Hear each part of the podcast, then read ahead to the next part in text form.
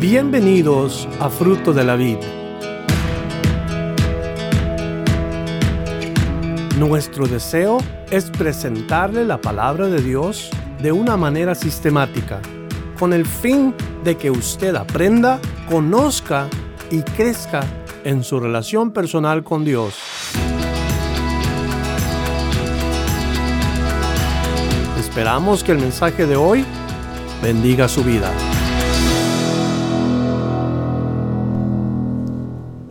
De Génesis 37, cómo José a veces tipifica a Cristo.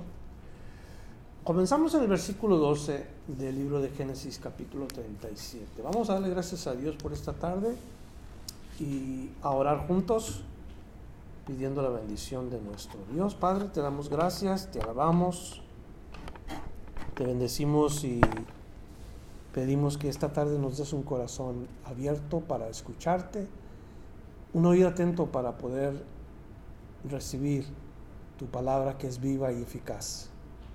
Gracias por la oportunidad que tú nos das de vivir en un país en donde existe esta libertad, porque si estuviéramos en otros países en donde hay persecución contra los cristianos no pudiéramos estar así, Señor, tan, tan libremente.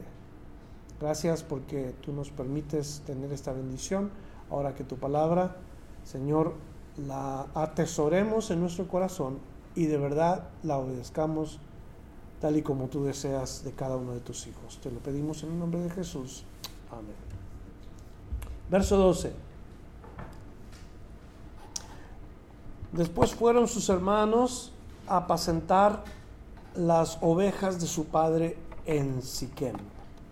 Después de qué? Eh, ya vimos la semana pasada lo que José había dicho a sus hermanos acerca de aquellos sueños que él tuvo y aprendimos una que otra cosa de esos versículos. y después de haberles contado los sueños, ahora ellos se separan de él y van y pues hacen sus labores, ¿no? Lo que ellos tenían como responsabilidad. Y, todos los hermanos, tal parece que todos los hermanos de José estaban en ese lugar cuidando las ovejas de, de Jacob.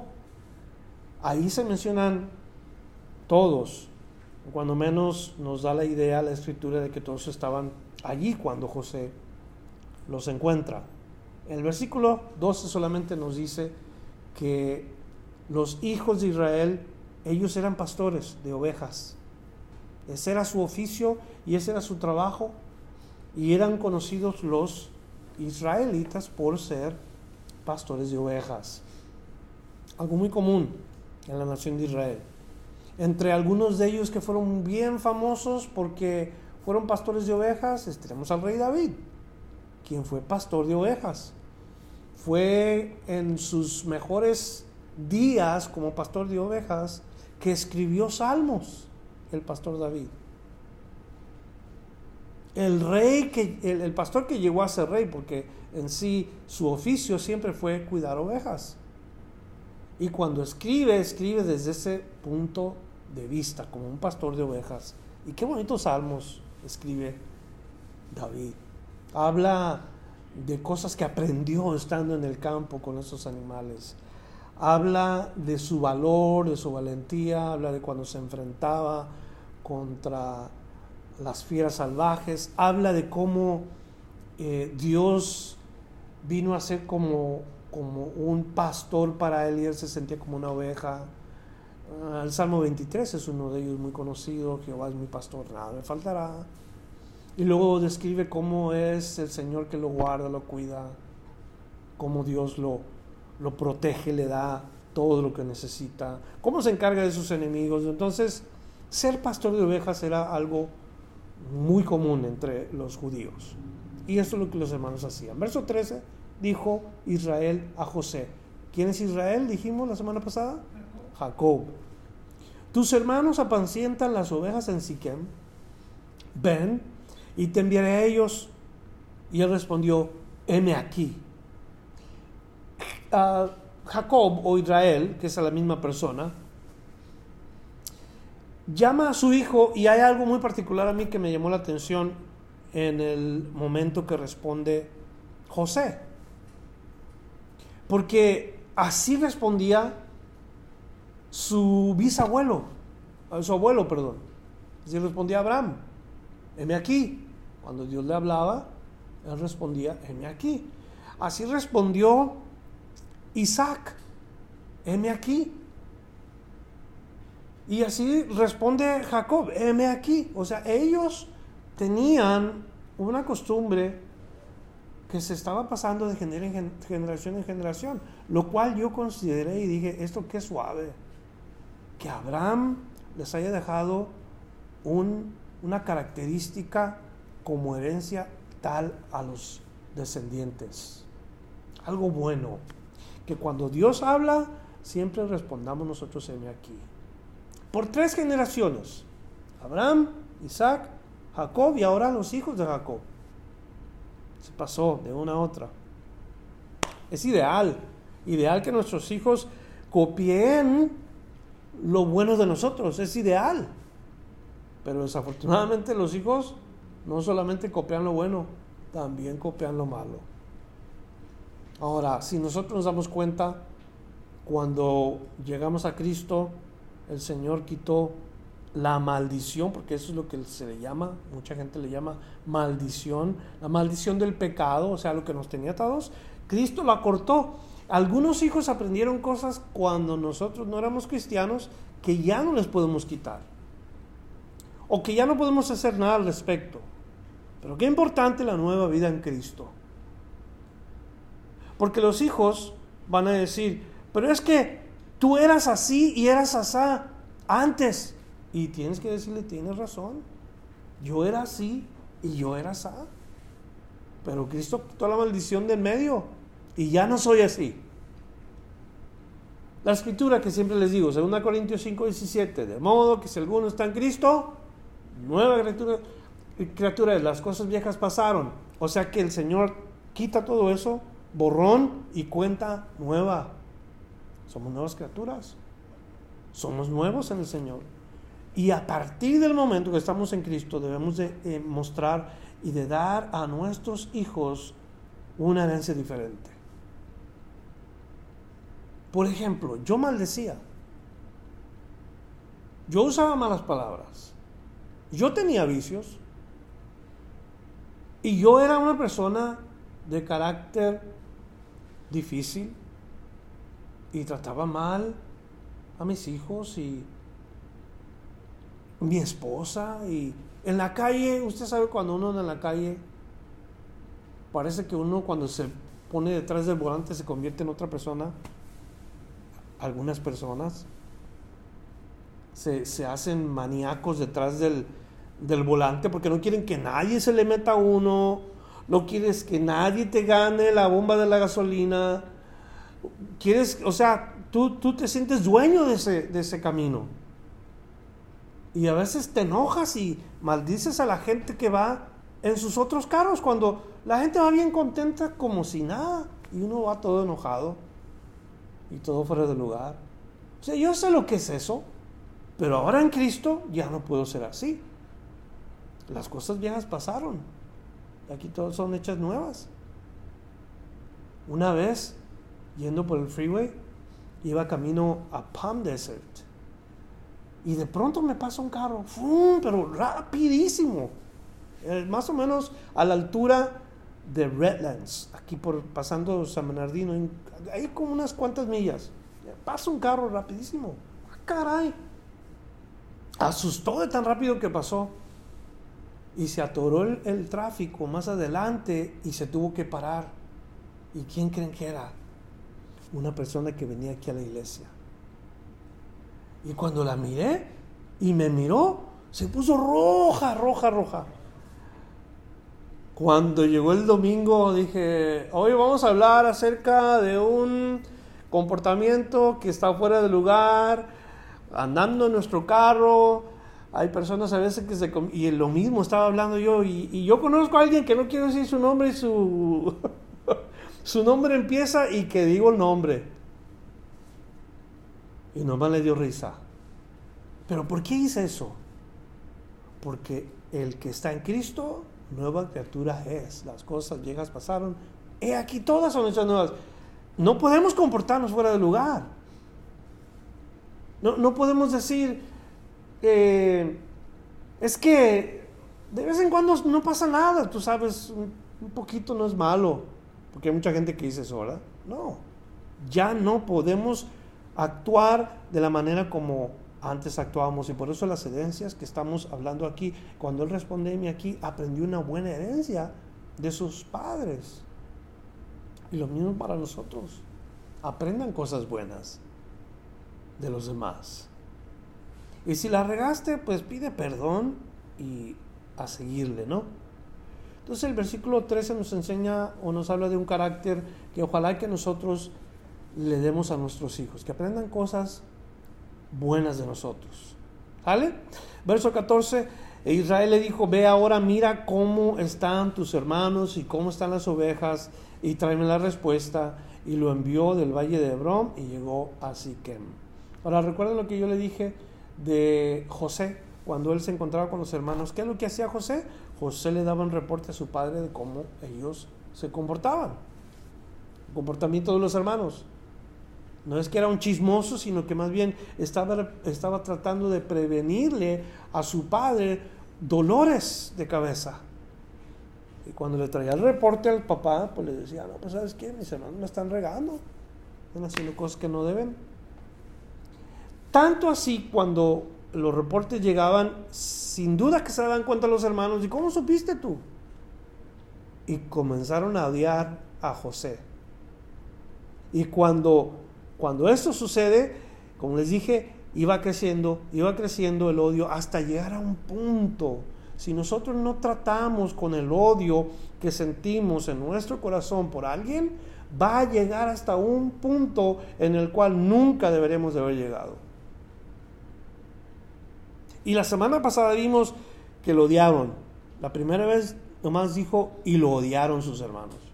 Y luego en los mismos versículos del 1 al 11 nos dice, y lo llegaron a odiar más.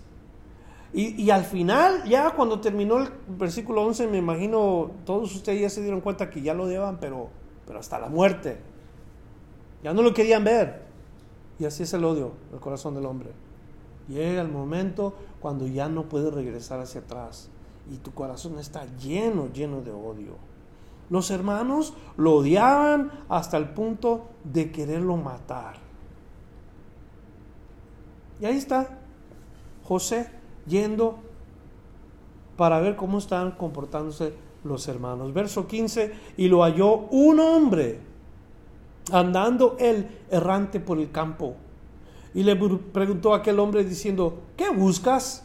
Ahora, un hombre errante, aquí la Biblia no nos dice absolutamente nada de quién es esta persona. Y nos preguntamos, ¿quién pudiera haber sido este hombre? ¿Quién pudo haber sido? Yo creo que si Dios ya estaba trabajando en la vida de José y, está obedeciendo a su padre en lo, que, en lo que le está pidiendo, de pronto se encuentra alguien que está en medio del campo por ahí, no dice la Biblia quién es, no nos dice su nombre, nomás es un hombre que anda ahí errante. Y él le pregunta a José, ¿qué buscas? ¿No le hace curioso esa, esa persona no se le hace interesante que solamente lo haya visto y le haya dicho, hey, ¿qué buscas? O no vamos a especular. No vamos a tratar de decir, a lo mejor este es el Señor, o un ángel del Señor. Donde la Biblia no habla ni dice nada, tampoco nosotros hablamos ni decimos nada. Usted puede escoger y usted puede decidir quién pudo haber sido este hombre alguien que Dios envió o solamente un vagabundo. Pero la pregunta, ¿qué buscas? ¿Qué pregunta tan importante para ti, para mí? José, ya sabemos, buscaba a sus hermanos. Pero ¿qué tal si Dios te preguntara a ti qué buscas? ¿Qué buscas en esta vida, hermano? Hermana. ¿Cuál es tu objetivo en esta vida? ¿Qué buscas? ¿Hasta dónde quieres llegar? ¿Qué quieres lograr? Y cuando la palabra de Dios nos está diciendo aquí, ¿qué buscas? En realidad está dándonos a entender a nosotros hacia dónde vas. ¿Con qué fin o qué propósito tienes? Y José es confrontado con la realidad. ¿Qué busca el hombre? ¿Qué busca José? Busca a sus hermanos y eso es todo. Yo creo que hay algo más que nosotros, juntamente con lo que estamos leyendo de José, debemos de estar buscando. Dios quiere que busquemos algo mucho más importante que las cosas en este mundo. Dios pide que busquemos lo que es importante. Mateo 6:33 nos dice la clave para que no vivamos en este mundo, ay, la pasa y se va. No, Dios dice en su palabra, mas buscad el reino de Dios primeramente. Buscar primero el reino de Dios y su justicia buscarlo. O sea, hay un lugar y hay un objetivo para todos nosotros que decimos que somos creyentes. Ese es el objetivo. Debemos de buscar el reino de Dios, primeramente, y su justicia. Buscarlo, tratar de saber cómo es ese reino, tratar de entrar a ese reino y tratar de vivir en ese reino. Esa es la prioridad para todos nosotros los que decimos que creemos en Dios. Dios te dice, Dios me dice, ¿qué buscas? ¿Qué buscas tú? Bueno, pues yo busco hacer feria. A mí me interesa hacer dinero. Bueno, está bien, pero el dinero se va a quedar aquí. Y qué bueno que tengas dinero. Te puede ayudar a mucho. Pero no es eso lo que debemos de estar buscando como prioridad. Es bueno que lo busquemos porque nos ayuda a vivir mejor, con eso comemos, con eso compramos vestido y techo y todo lo que quieras, pero no es todo lo que debemos de buscar. ¿Qué buscas? Salud, salud física, salud espiritual. ¿Qué es lo que tú buscas de verdad? Y yo creo que cuando este hombre le pregunta a José qué es lo que está buscando, en sí él no sabía lo que estaba buscando, lo único que quería era encontrar a sus hermanos. Pero la pregunta es para nosotros. Para ti, para mí. ¿Qué buscamos en la vida? ¿Cuál es nuestro objetivo? ¿Qué es aquello que vamos a lograr un día? Decir, esto es lo que me satisface, esto es lo que me hace feliz, eso es lo que yo necesitaba y eso es todo lo que yo quería. ¿Ya lo encontraron? ¿Ya lo encontré yo? Y la respuesta debe, ser, debe de ser, hermano, ya encontré aquello que buscaba. Lo he encontrado y ahora vivo allí. Ahora estoy tratando de vivir en ese lugar y en esa manera como Dios me dice. Busca primero el reino de Dios y su justicia y todas las demás cosas os serán añadidas. ¿Es esto lo que dice la palabra o no? Y luego Jesús dice, hey, si tú buscas un camino, porque dice Jesús, yo soy el camino. Si tú buscas la vida, pues yo soy la vida. Si tú buscas la verdad, pues yo soy la verdad. Y por eso cada uno de nosotros tenemos que decir cuando llegamos a Cristo que hemos encontrado aquello que tanto buscábamos. ¿Qué más importante que Jesús? ¿Qué hay más allá? ¿O mejor que Jesús? Nada. Nada hay mejor que Jesús. Nada hay más importante que haber encontrado el camino, la verdad, la vida. Y eso solamente Él es, el Señor. Entonces, ¿qué buscas? ¿Qué busco yo? ¿Qué buscas tú? Ojalá que tengamos una respuesta. Y debemos de saberla y debemos de conocerla. Verso 16 de Génesis 37, versículo 16, José respondió, este José, dice, busco a mis hermanos, te ruego que me muestres dónde están apacentando.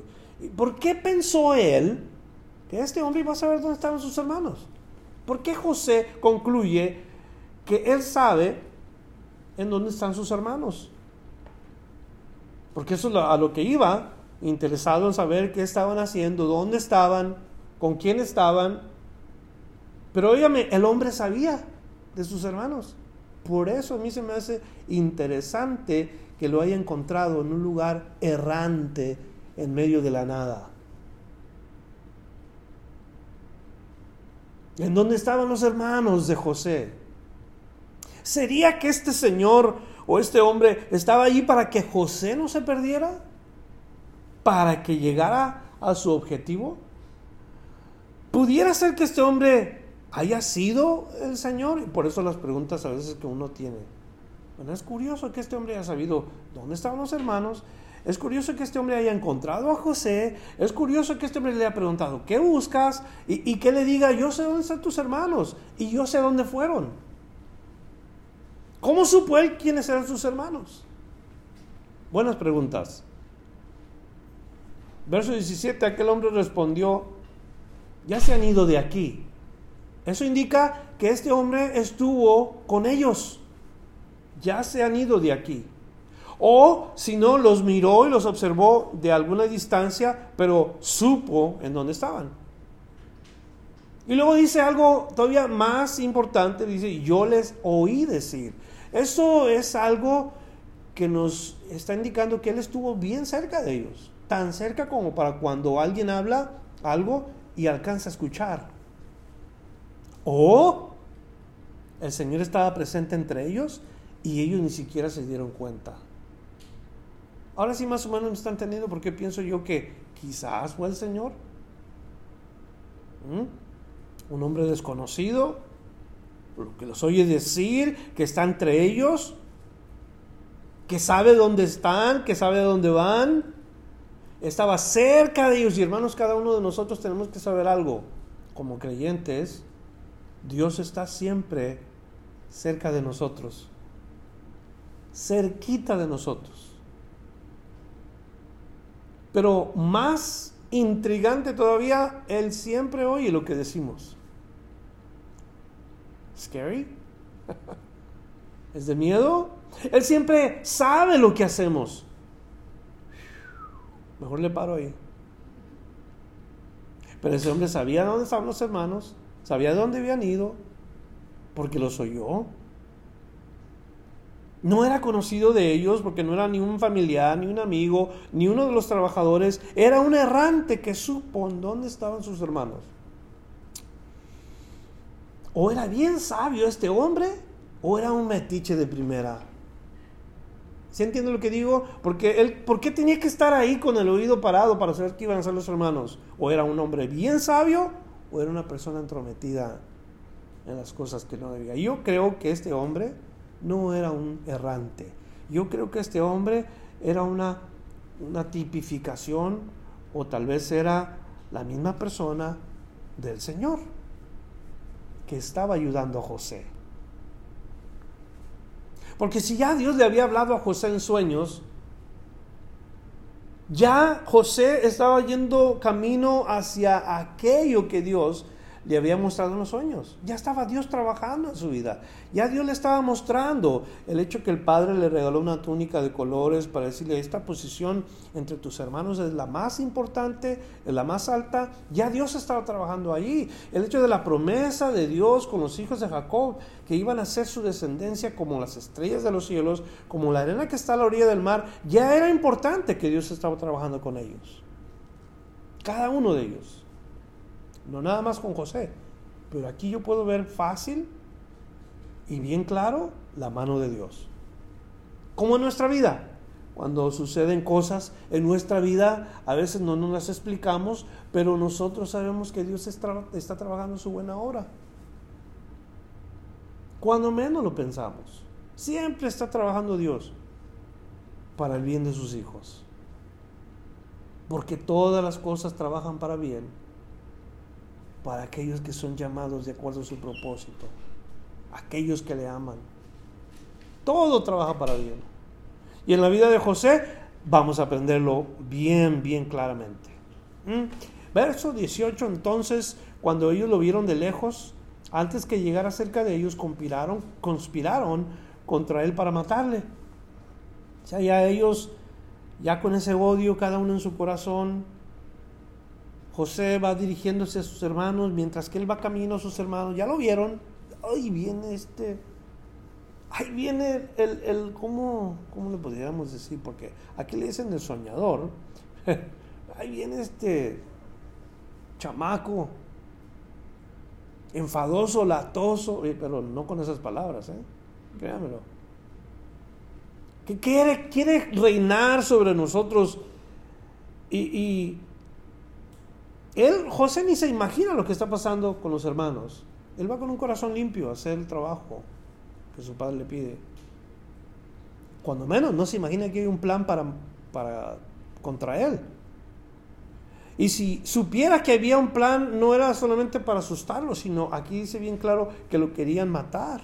Conspiraron contra él para matarlo. ¿Recuerda lo que le dije de la sombra de Cristo? Este es un ejemplo de, de los hermanos de José, cómo tipifica a Cristo. Los hermanos de Cristo tramaron o hicieron un complot para matar al maestro. Los hermanos de Cristo. Nos dice Juan capítulo 1, versículo 11, nos dice la palabra ahí en el Evangelio de Juan capítulo 1 y el versículo 11, a lo suyo vino y los suyos no le recibieron. Jesús viene a este mundo y ¿de dónde viene? De la raza judía, o sea, del linaje de David, de la de la herencia de Abraham, pero ellos no quieren saber nada de Cristo. No quieren, no quieren recibirlo como tal, como Cristo. Dicen que está mal. ¿Y qué quieren hacer con él? Quieren matarlo, igual como con José. Ahora, el nombre José y el nombre Jesús significan lo mismo. José significa Jehová salvación. Jesús significa de Jehová es la salvación. El mismo nombre, casi, casi, José, Joshua, Oseas, Jesús, son todos esos nombres derivados de la misma raíz. Por eso tipifica mucho a nuestro Señor Jesucristo. Verso 19, y dijeron el uno al otro, he aquí viene el soñador. Ese era el apodo de José. Los apodos a veces tienen, tienen que ver con, la, con el carácter de la persona, sin duda. No sé cómo te decían a ti cuando ibas creciendo en el barrio, los amigos. A mí me decían el matavíboras.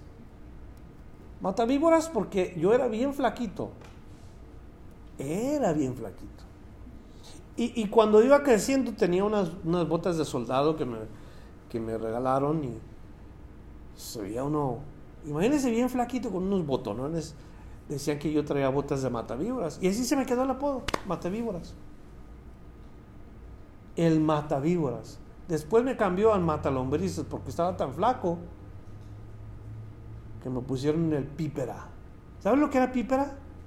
Una medicina contra las lombrices. Piperawit. Y los apodos tienen que ver con el carácter de la persona. ¿Por qué le llamaban el soñador a José? Porque eso es lo que Dios le había dado para hablar con él, para mostrarle el futuro. Dios le estaba hablando a José para decirle, mira, tengo planes para ti, planes que nadie va a entender y son para ti nada más.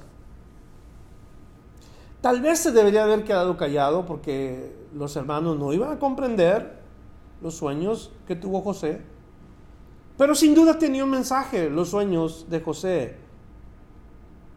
Ahora, ¿todos los sueños tienen un mensaje? Ya tenemos la respuesta rápido. Nosotros no, no todos los sueños tienen un mensaje, pero sí nos puede hablar Dios a través de los sueños. ¿Cuántos están conmigo en eso? Dios nos puede hablar. En alguna ocasión nos puede decir algo importante. Pero a veces los sueños no son para que los compartamos, son para nosotros, son para que nosotros conozcamos los planes de Dios en nuestra vida, para nosotros. Y desafortunadamente mucha gente toma esos mensajes como que si fueran algo para todo mundo. Y no es así.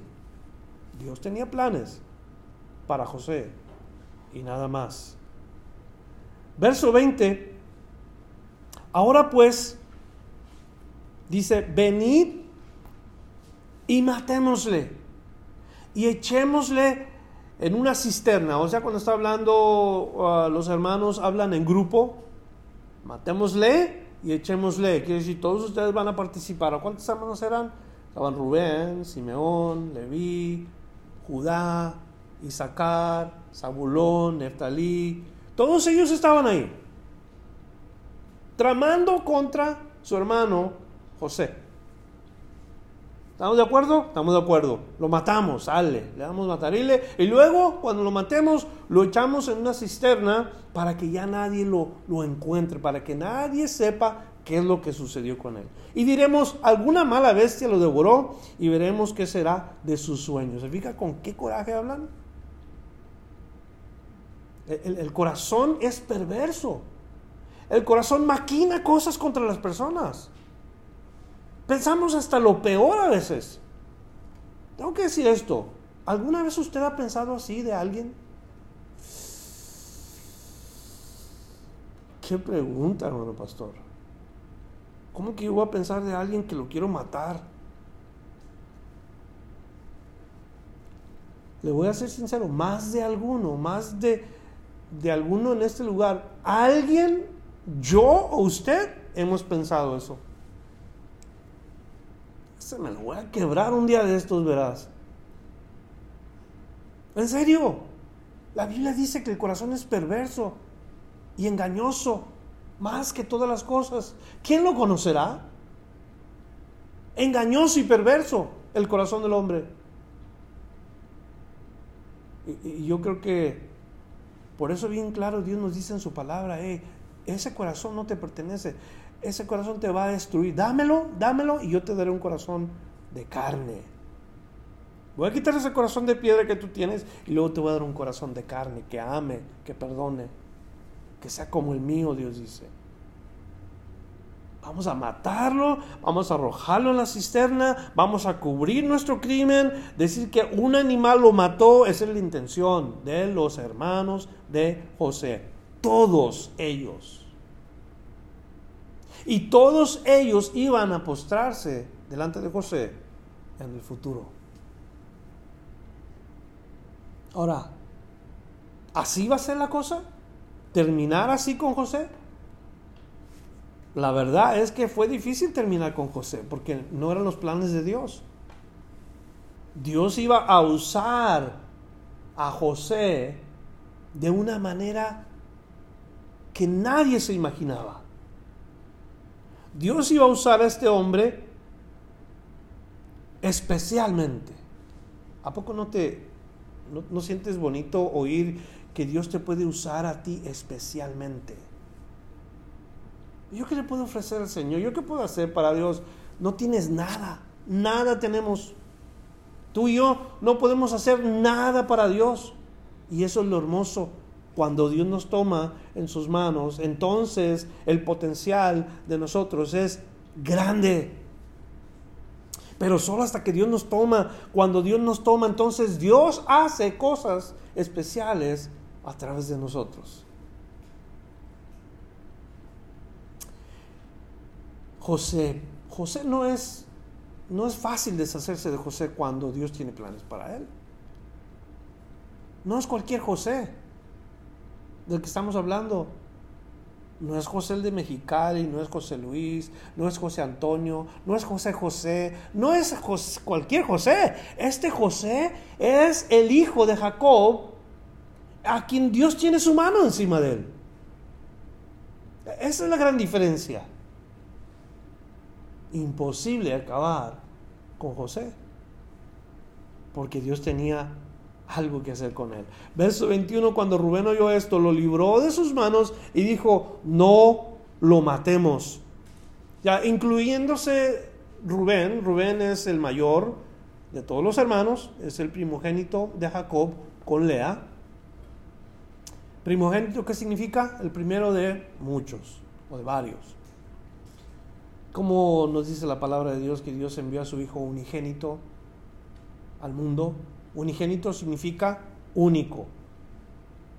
Cuando se refiere a Jesús como primogénito es cuando describe la palabra de Dios. No es este el hijo de José y María, ese es cuando cuando ya nos dice la palabra de Dios que este es el primero de varios. En Mateo 13, versos 55 al 56, allí nos dice eso. Mateo 13, 55 y 56. ¿No es este el hijo del carpintero? ¿No se llama su madre María y sus hermanos Jacobo, José, Simón y Judas? ¿No están todas sus hermanas con nosotros? ¿De dónde tiene pues esta, todas estas cosas? O sea, varios hermanos, varias hermanas, Jesús en lo humano fue el primogénito. No el unigénito, el primogénito. Quiere decir que María tuvo varios hijos. Algo que contradice una doctrina que anda por ahí, ¿verdad? Que María no tuvo más hijos y que fue siempre virgen. La Biblia dice que no. Tuvo más hermanos y tuvo más hermanas.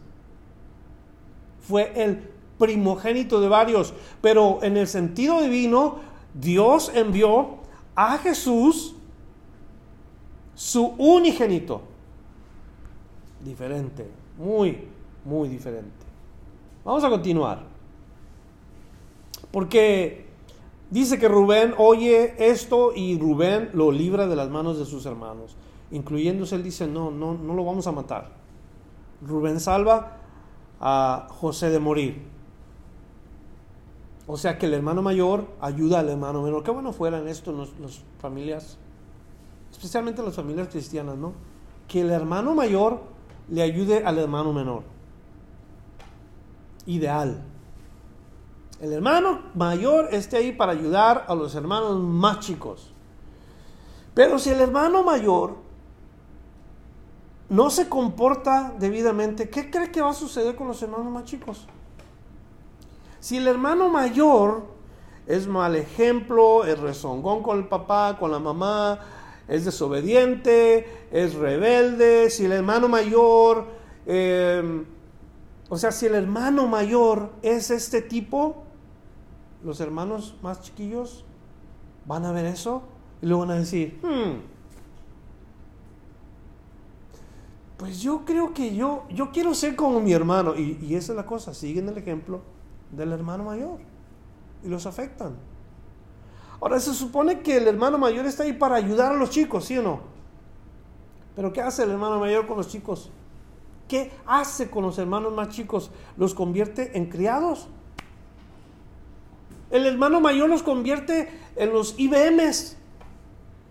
¿Sí? Veme a traer esto, veme a traer lo otro. Y el hermano mayor se aprovecha de los chicos, porque los chicos, para no sentirse rechazados, ahí van y le hacen caso al hermano mayor. Pero sería ideal que nosotros los hermanos, que nos sentimos un poco más mayores de edad que otros, en el sentido espiritual, afectemos a los hermanos más chicos. Que seamos de influencia positiva para los hermanos que vienen atrás de nosotros. Ya tienes 25 años como cristiano. Ya tengo 30 años como cristiano. Pero ¿qué influencia estás teniendo tú con los hermanos menores que vienen atrás de ti? ¿Eres un ejemplo a seguir? ¿Me entienden la pregunta que hago? Como cristianos, ¿soy un buen ejemplo para los que vienen detrás de mí como hijos de Dios, mis hermanitos? ¿O los estoy haciendo tropezar? El Señor estaba con sus discípulos rodeado de ellos en la mesa, de pronto empezaron a pelearse entre ellos. Dos de ellos dijeron a la mamá, oye mamá, ¿sabes de qué? Ve y pregúntale a Jesús, ¿cuál de los dos? O si es posible que los dos nos sentemos al lado de él, uno a la derecha y otro a la izquierda. Ve, córrele, ma. Ve, ándale.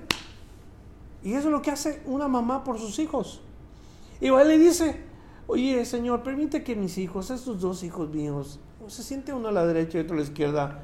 Y Jesús le dice, mujer, no sabes lo que pides, no es, no es mío dar eso, sino para los que ya están escogidos que estén ahí, peleándose para ver quién va a ser el más grande en el reino de los cielos.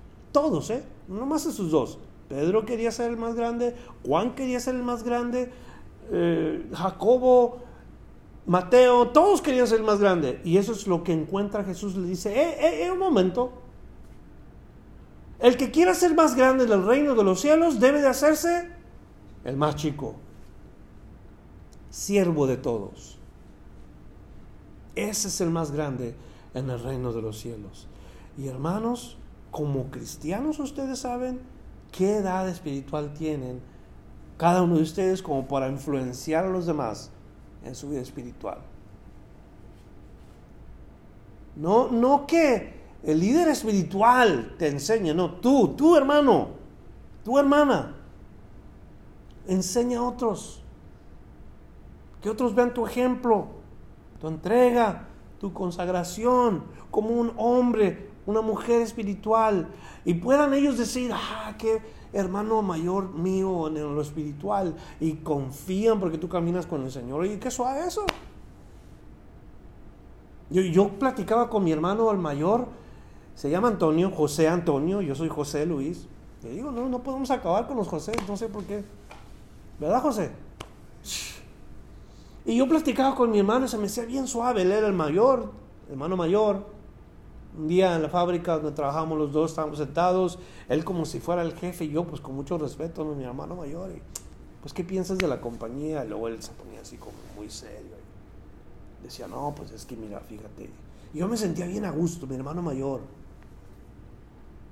Y así debe de ser. En la iglesia, el cuerpo de Cristo, todos somos hermanos. Y hay hermanos mayores y hay hermanos menores. Y los mayores deben de influenciar a los menores para que se lleven el provecho de lo que es caminar con Dios correctamente. Ojalá que lo aprendan. Y si no, cambie de dirección. Verso 22 dice, les dijo Rubén, no derraméis sangre, echadlo en esa cisterna que está en el desierto y no pongáis mano en él por librarlo así de sus hermanos para hacerlo volver a su padre. Esa intención era solamente eh, que les quitara la idea de que lo mataran. Rubén, sin duda, está hablándole a dos de ellos particularmente. ¿Quiénes son estos dos sanguinarios? ¿Se acuerdan quiénes son? Los que después de circuncidarse, los eteos fueron y los mataron. ¿Se acuerdan de quiénes habló? De Simeón y Leví. Dos hombres sanguinarios. Particularmente podía estarse refiriendo a ellos. Eh, eh, ¿saben qué? ¿Cómo que lo van a matar? No. Simeón, ¿qué te pasa, Simeón? No, pues Simeón, tú sabes. Leví, lo mismo. Sanguinarios. Carácter violento, carácter sanguinario. Sin duda le habló a ellos dos. Pero ahí estaban los demás, que eran iguales lo que vemos ahora es que si estos han provocado a los demás, y estos dos sanguinarios fueron los que comenzaron, pues claro que van a afectar. Imagínense la influencia de los hermanos, los unos con los otros. Debemos de pensar en eso, la influencia que yo tengo sobre mis hermanos, sobre aquellos que vienen detrás de mí. La Biblia nos advierte y nos, nos dice del peligro que corremos cuando, cuando no somos de influencia. Mire, escuche lo que dice Proverbios 1, versículos 11 al 19.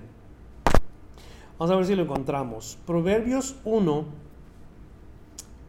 11 al 19. Ay, aquí estamos.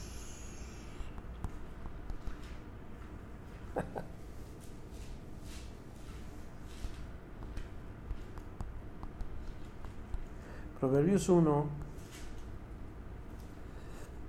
em, nos dice en los primeros versículos del 11 al 19. Escuche, por favor. ¿eh? Dice, verso 10, Hijo mío, si los pecadores te quisieran engañar, no consientas.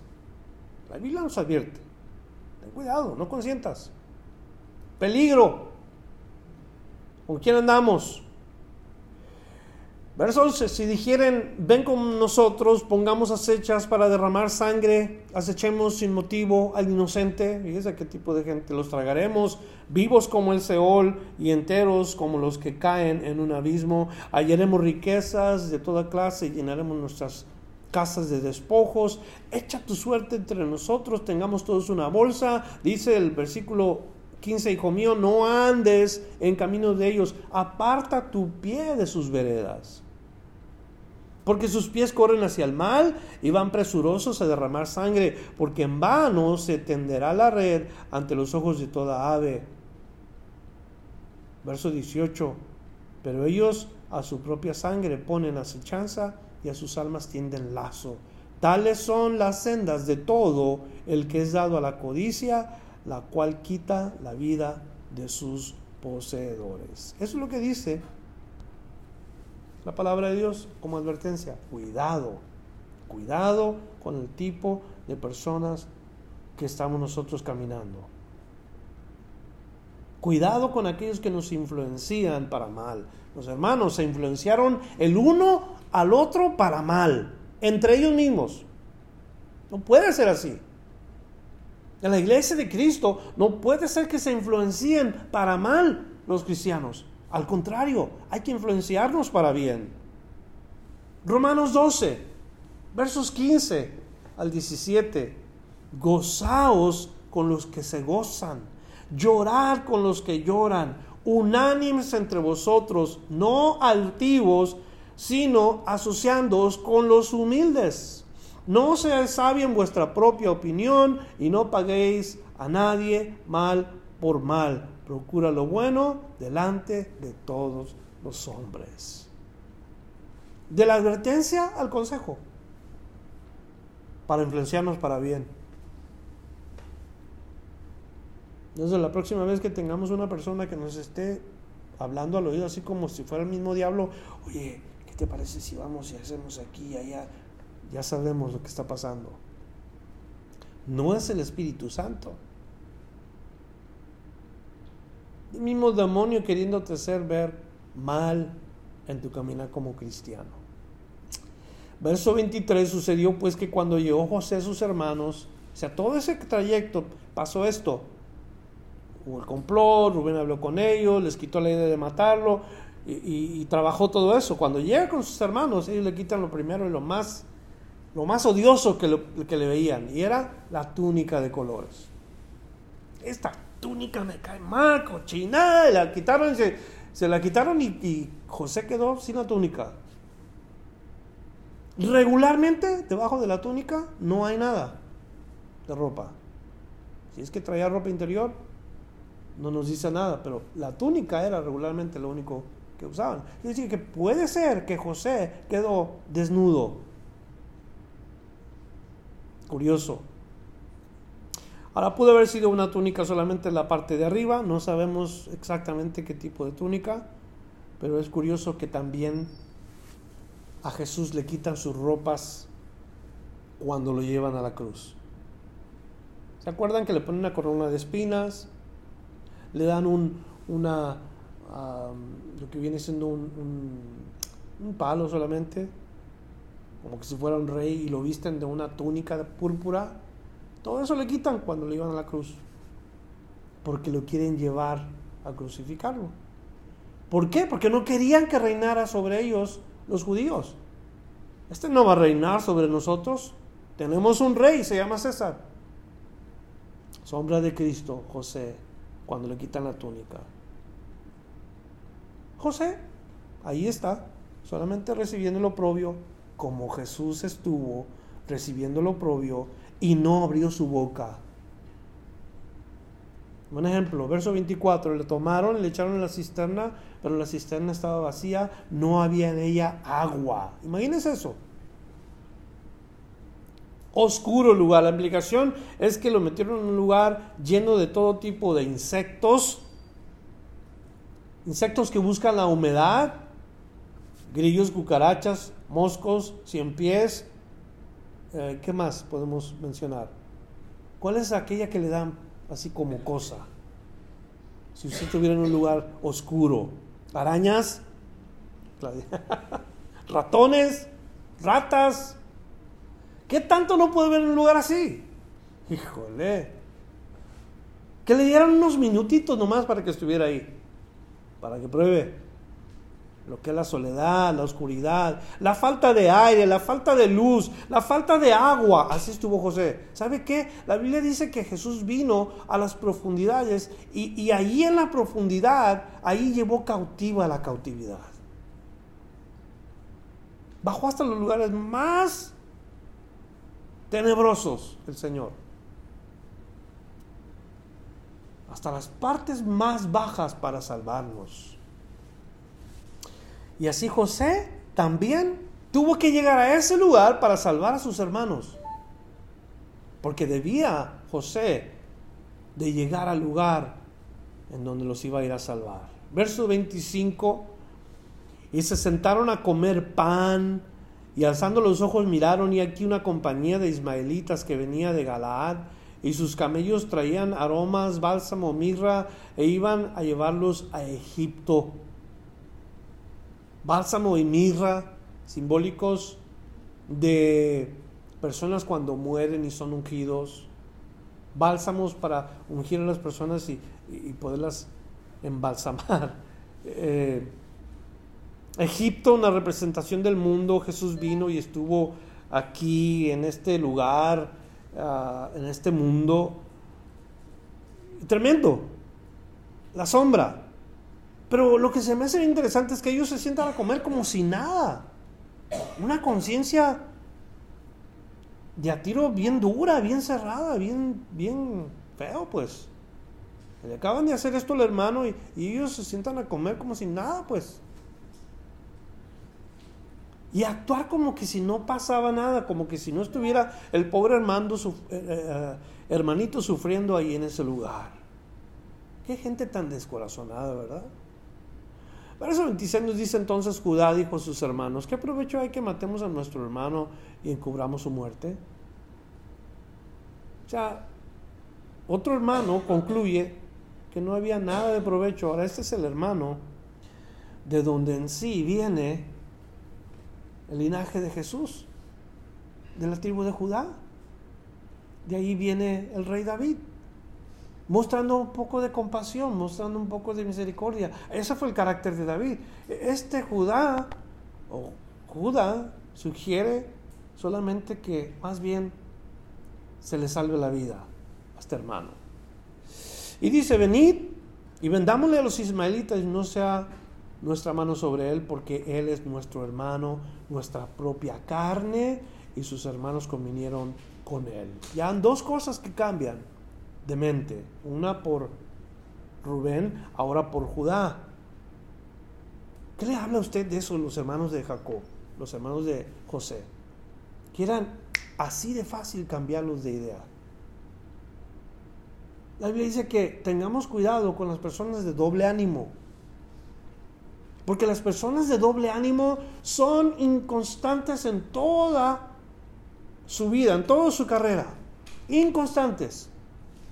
Un día están contentos, el otro día están enojados. Un día están preocupados, el otro día están tristes. Y así es la persona de doble ánimo.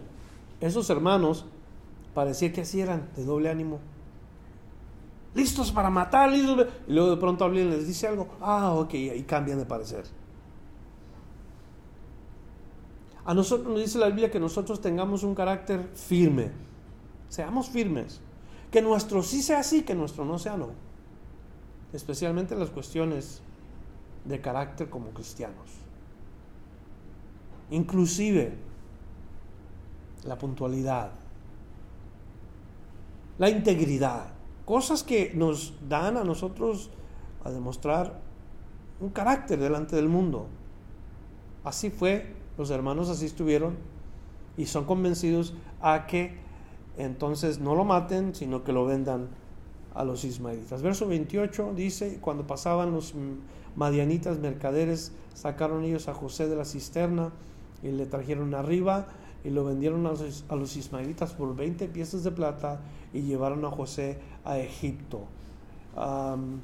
llevado a Egipto significa ah, una representación del mundo. José llevado a un lugar que representa, como quien dice, eh, el mundo.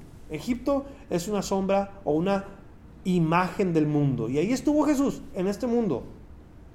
Juan 1.10. En el mundo estaba y el mundo por él fue hecho, pero el mundo no le conoció.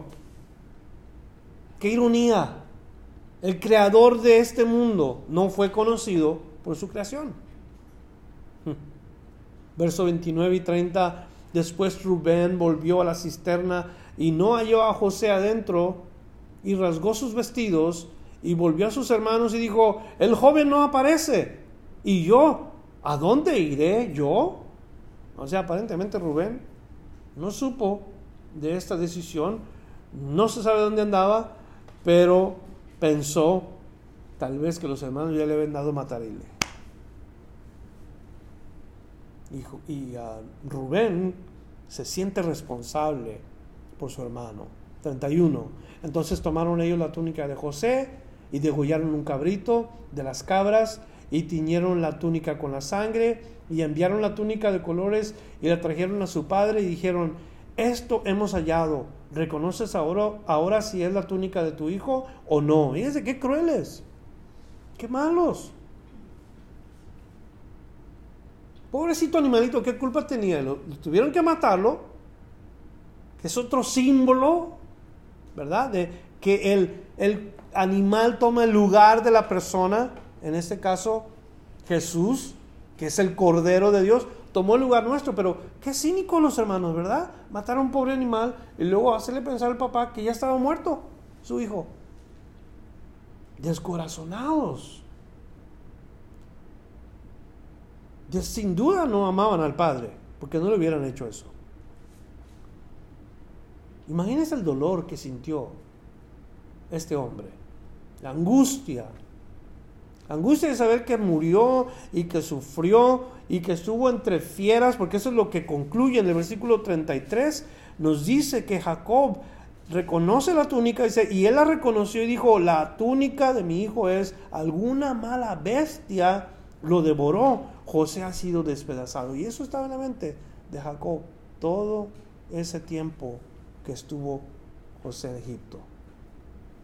Desde ese día Siempre estuvo pensando, mi hijo fue tragado por fieras en el desierto.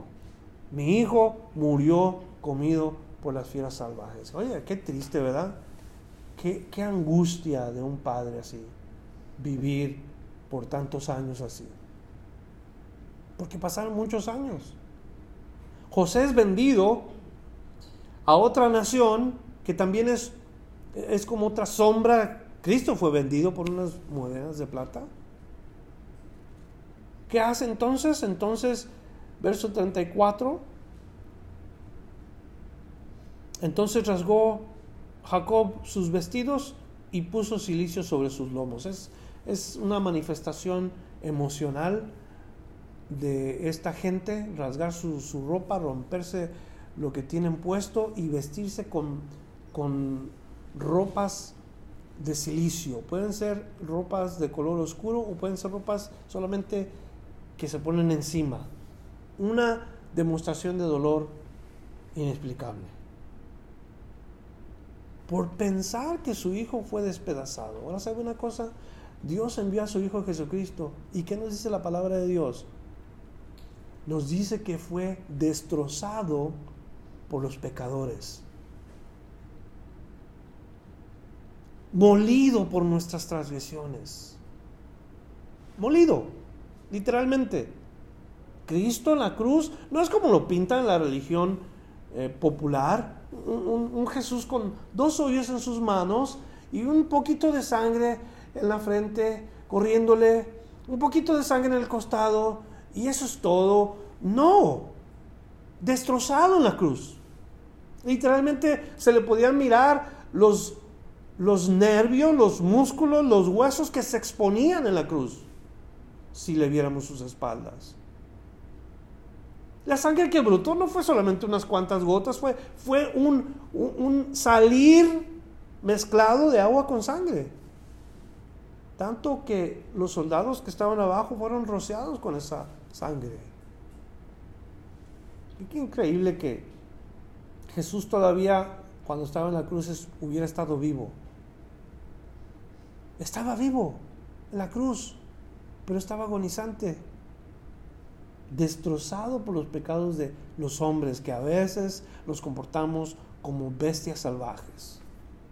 Si se ofende, lo siento mucho, pero es que a veces el pecado así hace pensar y actuar al hombre como una bestia, como un animal, sin conciencia ni nada. Verso 35 dice, se levantaron todos sus hijos y todas sus hijas para consolarlo. Ay, si hubiéramos estado ahí tú y yo, hubiéramos cacheteado a todos, ¿verdad? Cada uno de ellos. Se levantaron para consolarlo. No, papá, no te preocupes. Ya está descansando en paz. Ya déjalo, papá. Mira, papá, que era tu favorito, yo lo entiendo, pero ahora yo puedo ser tu favorito, papá. O sea, yo puedo estar escuchando a los hermanos, queriéndolo consolar. ¿Qué quieres que te haga, papá? Mira, papá, me siento mal verte así, ya no llores, papá. ¡Qué tremendo! Mas él dice, no quiso recibir consuelo. Y dijo, descenderé enlutado a mi hijo hasta el Seol. Y lo lloró su padre. Seol es el lugar de la muerte. El Seol es un lugar descrito como donde ahí van todos los muertos. Y ahí va a descender Jacob. Con el llanto en su corazón, con el dolor más profundo que había sentido en toda su vida, de haber perdido a su hijo José. Y así se iba a morir. Verso 36, con esto terminamos. Y los madianitas lo vendieron en Egipto a Potifar, oficial de Faraón, capitán de la guardia. Entonces, los planes de Dios para este hombre continúan porque José llega no como un prisionero, sino llega a una casa. Es vendido como un esclavo, pero llega a una casa y le va bien. Y al principio parece que todo está suave. Vendido como esclavo, sí, pero va a tener una posición buena en este lugar. Y al paso del tiempo necesita él ir a través de un tipo como, ¿cómo se le puede llamar esto? No purificación, sino madurez. Porque llega un muchacho de 17 años a la casa de Potifar, o Potifar, 17 años, 18 años, 19 años, comienza a crecer, comienza a crecer, comienza a madurar, hasta que llega el punto a ser el más importante, o el segundo más importante en la nación de Egipto. Pero hermanos, quiero que sepan algo. Vienen contra él acusaciones sexuales, cárcel, maltrato, hambre más cárcel, más sueños, peligro. Y todo esto en la vida de José porque Dios lo está moviendo a una posición muy importante. Antes de que nosotros lleguemos a un lugar donde Dios nos quiere, vamos a pasar por un tipo de prueba. ¿Estamos listos? Y eso es para todos nosotros hoy. José iba a llegar a la autoridad, pero tenía que pasar por la prueba. Lo importante fue que él nunca se movió de creer en Dios. Y es la tarea para nosotros. Lo importante es que no nos movamos de creer en Dios hasta el final. Así que nos veremos hasta el próximo capítulo cuando regrese de New Jersey. Porque el próximo miércoles estará Ramiro enseñándoles. Así de que ojalá que quizás él les enseñe el capítulo 39, 38. Si no, pues Dios dirá. Vamos a orar. Y vamos a dejar que Dios nos enseñe, así como le enseñó a José, características importantes. No le hace que tengamos que ir a través de la prueba, no importa, tenemos, tenemos mucho tiempo para aprender y ojalá que aprendamos bien. Señor, gracias te doy por esta enseñanza que tú nos das. Pedimos que tu Espíritu Santo ahora el guía de cada cristiano, nos hable claramente al corazón. Ayúdanos a no movernos de quien hemos creído. Que seamos hombres listos y dispuestos para decir, heme aquí, heme aquí.